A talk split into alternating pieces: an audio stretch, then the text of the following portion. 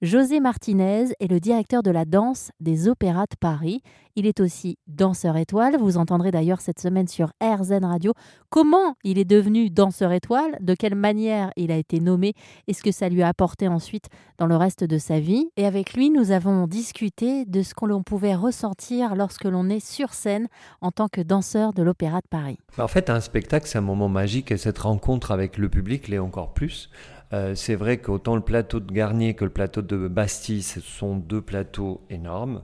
Euh, il y a souvent des décors très imposants, il y a des costumes aussi qui aident à se mettre dans un rôle, mais qui sont à la fois, euh, comment dire, euh, imposants aussi comme les décors et qu'on se sente tout petit. Mais euh, il y a toute cette période de répétition où on apprend le ballet, où on travaille avec des coachs, on travaille avec des maîtres de ballet qui nous apprennent la chorégraphie, euh, on nourrit le rôle et quand on arrive sur scène, c'est quelque part le moment où on peut montrer tout ce travail qu'on a accompli. Donc en fait, d'être dans un beau plateau avec un beau décor, avec des magnifiques costumes et plein d'espace, c'est génial. Et vous le voyez le public quand vous êtes sur scène ou pas? Alors ça dépend, euh, ça dépend des spectacles et des lumières en fait qu'on a, parce que les lumières elles sont sur nous. Mais en général, si on le voit pas vraiment, on le perçoit. Et surtout, on, perçoit une énergie, on perçoit comme le public respire, on voit quand les gens ils sont attentifs. il y a une vraie électricité euh, euh, qui circule entre la scène et la salle. Alors avant vous, à ce poste, c'était Aurélie Dupont, vous venez de lui succéder, et j'ai l'impression, parce qu'on a la chance de pouvoir euh, aller dans les coulisses euh, des différents opéras, que chacun amène, quoi qu'il arrive, sa touche personnelle. Vous allez apporter quoi, vous, dans ce rôle-là? Ah, Ça c'est difficile que je le dise moi-même, mais euh, je pense que je veux amener une espèce de joie de vivre sur scène et le fait de montrer aux danseurs ou leur apprendre que chaque spectacle est vraiment unique et qu'il faut, euh, comment dire, se concentrer sur le spectacle, oublier tout le reste et faire en sorte que ce moment soit magique. Parce que finalement, la carrière du danseur est relativement courte. À 42 ans, on arrête de danser et on se dit qu'on a fait tout ce travail seulement pour des moments magiques en scène. Donc c'est très important d'en profiter. Donc j'espère faire en sorte que les danseurs arrivent au moment du spectacle en étant prêts à oublier, comment dire, tout le reste, à se mettre dans leur personnage et à profiter de ce moment magique.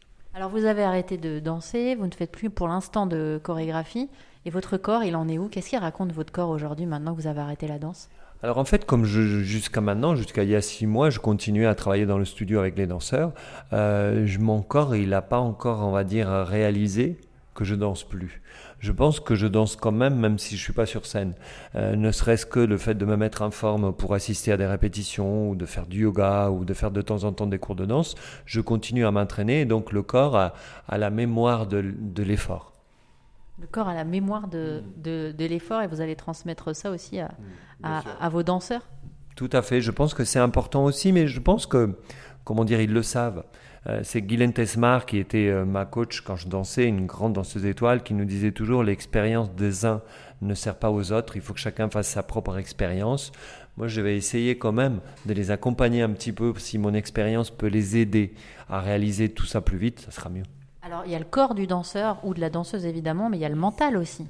Alors ça, le mental, c'est quelque chose de très important. C'est même plus important que les possibilités physiques. En fait, ce matin, j'étais au, euh, aux examens de l'école de danse, on a vu des enfants de 8, de 9 ans, et de voir la détermination et de voir la force qu'ils ont euh, de caractère, je dirais, alors que euh, ils ont certains, c'est les stagiaires, ils ont fait que 6 mois à l'école de danse, mais on voit déjà cette, que, on voit ceux qui vont y arriver en fait parce que la détermination, c'est la chose la plus importante. Après, avoir, euh, être souple, avoir un beau coup de pied, c'est bien, mais ça se travaille. Merci à toute l'équipe des Opéras de Paris de nous avoir accueillis de cette manière, avec beaucoup de simplicité, d'humilité et de générosité tout au long de ces dernières semaines sur RZN Radio. Un grand merci également à José Martinez, directeur de la danse des Opéras de Paris.